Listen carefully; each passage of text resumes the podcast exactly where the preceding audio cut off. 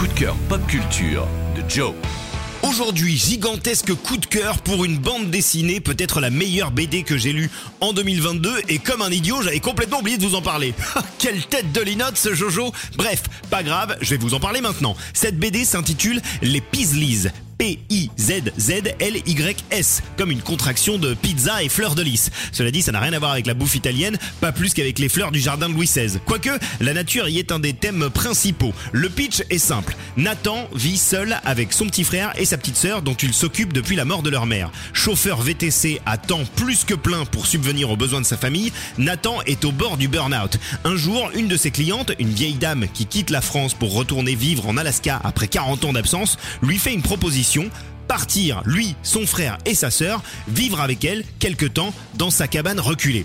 La suite de l'histoire, c'est celle d'un trio de jeunes citadins perdus dans leurs habitudes occidentales qui se transforment et évoluent au contact d'une nature avec laquelle ils n'avaient jamais eu le moindre contact. Résumé comme ça, ça peut paraître un peu naïf cette histoire, mais ce serait sans compter sur le talent de l'auteur et illustrateur Julien Moreau. Son récit est d'une justesse admirable, les personnages sont attachants et crédibles, évitent pas mal de stéréotypes et leur parcours est limpide. Les thèmes de la spiritualité et de la recherche de l'harmonie avec la nature sont abordés de front, mais jamais de manière lourde. Et puis visuellement, euh, c'est somptueux quoi. Certaines grandes illustrations en double page sont saisissantes de beauté. Le style de dessin peut être un peu déroutant au début, le trait est épuré, il va au cœur de l'émotion, c'est soutenu par des couleurs éclatantes à l'importance capitale. Le visuel des Pisleys fait parfaitement corps avec le récit.